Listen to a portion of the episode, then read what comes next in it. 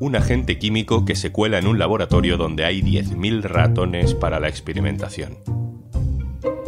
Se expande durante días por el edificio. 48 científicos afectados. Llagas en la boca, dolor de cabeza, sabor metálico, olor a podrido. Nadie sabe cuál es el origen. Soy Juan Luis Sánchez. Hoy en un tema al día, intoxicación en el laboratorio de los 10.000 ratones. Una cosa antes de empezar. Hola, soy Juanjo de Podimo. Vengo a recordarte que, como todos los viernes, al final de este episodio te dejo una recomendación de un podcast para que disfrutes durante este fin de semana. Bueno, y cuando quieras, porque si entras en podimo.es barra al día, tienes 60 días gratis para escuchar todo el contenido de nuestra app, podimo.es barra al día.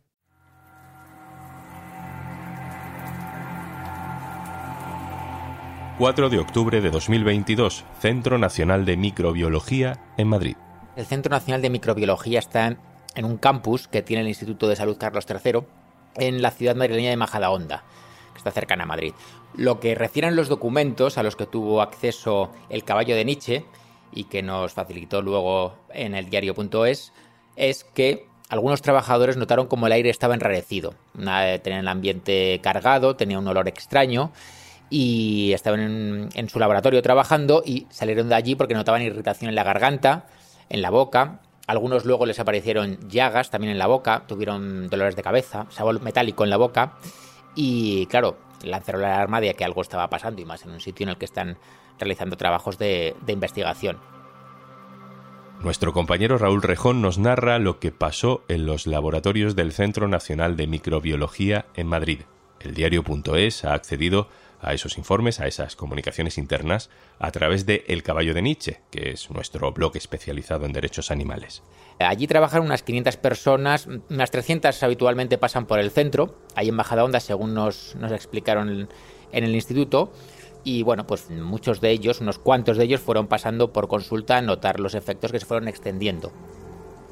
5 de octubre de 2022. El agente tóxico o el agente químico se fue extendiendo por las instalaciones.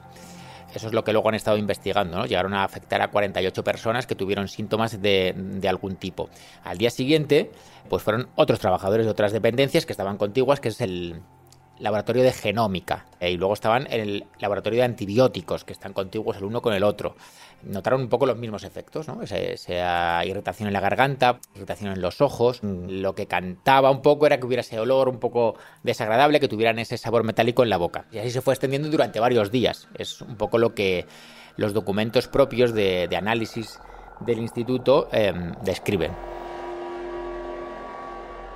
13 de octubre de 2022 llegó a más instalaciones, llegó a más laboratorios, más sitios donde trabajaba la gente. El 13 de octubre eran los trabajadores de enterobacterias, mm, genómica, antibióticos, enterobacterias. Y si luego miras el mapa, el plano del edificio, lo que ves es como desde la primera aparición pues se va extendiendo a los laboratorios o despachos que están contiguos, ¿no? Por esa planta, que es una planta en este caso subterránea, pues ves cómo mm, se va extendiendo. Luego llegaría a más arriba y también llegaría a más abajo. 17 de octubre. Por un lado, llegan trabajadores de parasitología, el tóxico va llegando a más sitios, en este caso va de abajo hacia arriba, y algunos de los primeros trabajadores que estaban en el primer foco refieren que les ha empeorado un poco los síntomas, es decir, que todavía está habiendo efectos, está presente ese agente químico en, en esas dependencias. En este tiempo están buscando qué hay, no es que estuvieran trabajando y no pasara nada, están buscando qué hay, están haciendo pruebas para intentar identificar, lo primero, qué es lo que hay luego verá de dónde viene y hacia dónde va, pero lo primero es identificar qué es lo que hay. Entonces, hacia ahí, hacia el 13 de octubre más o menos, pues tenemos que ha llegado a planta superior y tenemos que trabajadores de, digamos, del primer foco, vamos a llamarlo, presentan empeoramiento de esos síntomas un poco más agudos. 19 de octubre. El animalario está por debajo. Y el animalario es una dependencia donde se crían sobre todo los ratones de laboratorio que se utilizan para las investigaciones. Bueno, porque no vale cualquier ratón. Son ratones con características específicas y que están criados de manera específica para hacer uno u otras investigaciones. Bueno, algo parecido, eh, ambiente cargado. En este caso, otro documento hace referencia que habían dicho que había un olor putrefacto muy fuerte, insoportable, dicen. Y además vieron como unas partes del material de lo que utilizan estaba corroído. Entiendo además que viendo los antecedentes, pues salieron de allí diciendo, oye, aquí está pasando algo, ¿no?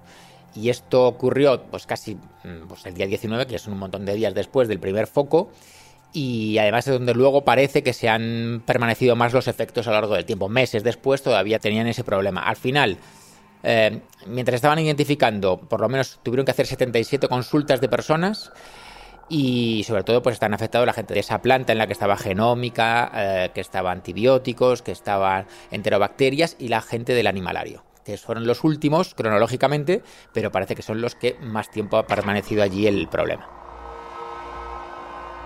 Y se descubre la sustancia que da origen a esta intoxicación, la acroleína. Esto a mí no me suena de nada, Raúl. ¿Qué es? Eh, todos hemos tenido que aprender un poco de química para escribir este reportaje. Claro, ellos mismos dicen que es muy difícil identificar algo que no sabes qué es lo que estás buscando. Pero bueno, como también es verdad que son científicos, entiendo, acostumbrados a este tipo de retos, bueno, encuentran unas lecturas anómalamente altas de algo que lleva mezclado acetona, que nos suena más, y acroleína, que no nos suena nada. La acroleína es un producto que sale luego derivado de cosas de combustión como vertederos o si quema de plantas, se puede producir al fumar en pipa, eh, según ponen sus fichas técnicas. El caso es que es una cosa que es tóxica si se inhala o si se ingiere, claro. Y esa mezcla tenía, como te digo, acetona y acroleína, pero no podían distinguir cuánto tenían de cada cosa. Porque el caso de que fuera todo acetona no sería peligroso, porque los niveles que darían respecto a acetona, respecto a las indicaciones para la salud, no sería muy relevante. Pero si fuese acroleína, todo acroleína, pues sería una exposición muy alta. Al final se aisló que era específicamente acroleína, con lo cual tenían este agente tóxico irritante en unas altas eh, proporciones en el aire de las dependencias.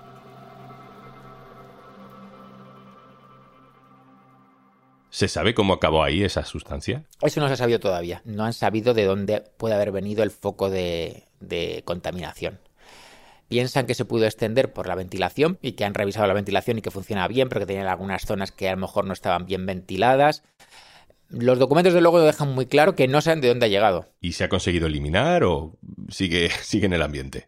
en la mayoría de sitios, en la propia paso del tiempo y con medidas de ventilación, ha hecho que las mediciones se fueran hacia abajo.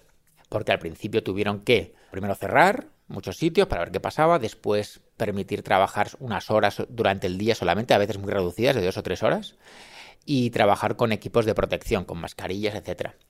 Como han pasado meses, pues parece que se ha recuperado prácticamente casi toda la normalidad en casi todos los laboratorios, menos en la zona del animalario, donde todavía tenían problemas.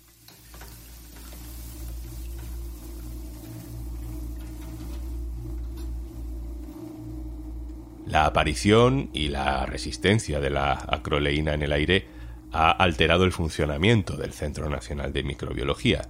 Ese episodio de intoxicación obligó a cerrar dependencias durante varias jornadas, se tuvo que restringir las horas que muchos trabajadores podían pasar en sus laboratorios, se tenía que operar dentro de los laboratorios con equipos de protección. Llegamos a febrero de 2023. Meses después, siguen los problemas. Después de tanto tiempo, desde octubre, en, a mitades de febrero, los trabajadores recibieron comunicaciones internas para decir que el problema en el animalario persistía, que los trabajadores todavía tenían muy limitada su jornada a tres horas al día y que eso estaba derivando en problemas a la hora de realizar el trabajo. Incluso se refiere en esas comunicaciones que tienen que ver si los problemas que tienen con los ratones son debido a que los propios ratones hayan inhalado la croleína y eso les haya creado un problema de salud o que no pueden atenderlos, el volumen que tienen, hablan de 10.000 ratones de gestión con el tiempo que pueden dedicarle y eso les esté generando un estrés a los ratones y un malestar. Con lo cual, a mediados de febrero todavía tienen evidentes problemas porque así lo refieren ellos, ¿no? Y crean un plan de contingencia para ver qué hacer con esa dependencia porque no pueden trabajar como deberían. ¿Y los ratones? ¿Qué pasa con ellos? ¿Cómo están hoy? Pues mira, en esas comunicaciones hacían referencia a cosas como que estaban preparando un traslado de los animales a otras dependencias porque no podían atenderlos bien, que había que reducir mucho, el, prácticamente a la mitad, el volumen de, jaulas donde tienen a los ratones, es decir, reducir a la mitad el volumen de gestión de, ya te digo, que tenían, referían a que trabajan con 10.000 y que iban a tener que congelar muchas partes para preservar los linajes más interesantes, que tenían que reducir todo eso muchísimo porque no era tan fácil como no damos abasto, no damos abasto. incluso hacía alguna referencia eh, que decían a que, a que no podía quedar nada vivo a partir de cierto momento y que se lo tenían que llevar consultado el instituto sobre este particular, aparte de decirnos que habían utilizado expresiones poco afortunadas, que finalmente no habían hecho nada de esto del traslado y que cuando se refieren a reducir el número de ratones, no se referían a sacrificarlos, específicamente preguntados sobre ello, nos respondieron específicamente que no iban a sacrificar, sino que iban a criar menos. Y que eso además estaba dentro de una política de utilizar cada vez menos animales de laboratorio. Aunque realmente mmm, esto es una cosa específica con sus comunicaciones en las que dicen que era inmanejable su volumen. Pero no nos han dado más respuesta que esta sí que subrayaron que habían sido inadecuadas estas expresiones de decir nada vivo y que no pretendían ni llevarse ni sacrificar a ninguno de los animales. Esa es la respuesta oficial. ¿Cuáles son las dudas? ¿Cuáles son las preguntas que nos quedan por resolver en este inquietante episodio, Raúl? Yo creo que por una parte es si realmente pueden o no pueden trabajar de forma normal en ese animalario, porque si seguían teniendo problemas de trabajo, eso va a afectar a las investigaciones que se llevan allí, porque el material con el que trabajan no son esos ratones. Hay quien se pregunta si realmente lo que están haciendo es una cobertura y que realmente se hayan tenido que sacrificar ratones por estar incluso enfermos. Y sobre todo, eh, lo que no se ha podido saber es cómo les eh, ha llegado esa contaminación por acroleína, con lo cual nos preguntamos es si se vuelve a dar otro foco, si van a tener otra vez ese problema, se van a encontrar con todo este follón dentro de X tiempo. Y eso, desde luego, mm, ellos mismos tampoco saben cómo, cómo les ha llegado. Y esa es para mí una de las, dos respuestas. ¿se puede trabajar bien ya en el animalario? ¿Esos animales están bien? Y por otro lado, cómo se van a proteger de tener otro episodio como este que les pueda afectar en el futuro.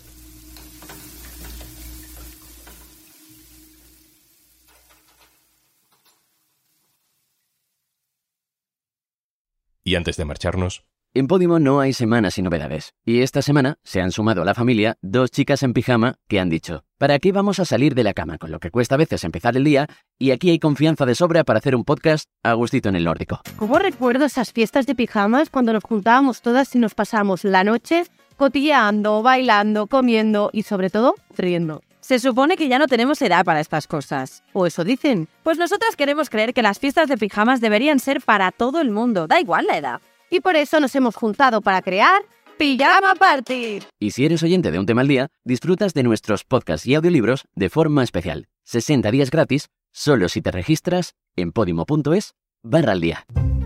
Esto es un tema al día, el podcast del diario.es. Si te gusta lo que hacemos, necesitamos tu apoyo. Hazte socio, hazte socia en el diario.es barra socio. Este podcast lo producen Carmen Ibáñez, Marcos García Santonja e Izaskun Pérez. El montaje es de Pedro Nogales.